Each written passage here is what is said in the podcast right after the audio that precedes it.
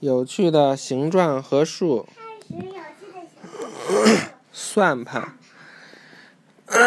巴比伦商人的鹅卵石和槽是一种称为算盘的计数工具的早期形式。世界许多地方的人们发明了算盘。巴比伦人和埃及人在五千年前就使用它，中国人也是如此。第一个算盘可能是覆盖着尘土或者沙子的一个浅盘，人们用手指画出计数的记号，然后用手一扫就把它们擦掉。不久以后，人们开始在沙地上画槽，用鹅卵石计数。最后，他们把鹅卵石或珠子穿在一个木框里的绳子上，那就是今天的算盘早期的样子。它很容易使用和携带。算盘可以用于解决各种数学问题。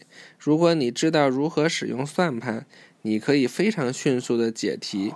在一些竞赛中，用算盘的人的解题速度比用计算器的人更快。算盘也有它的优势，全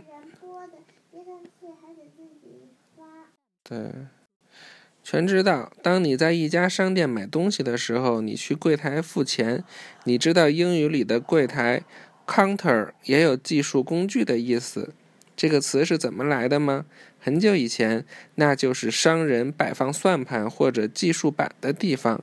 今天，大多数的商店在柜台上有收款机，但是中国和亚洲其他地方的许多店主仍然使用算盘。好玩吧？现在也没有了。有呀，下一课发明数字，拜拜。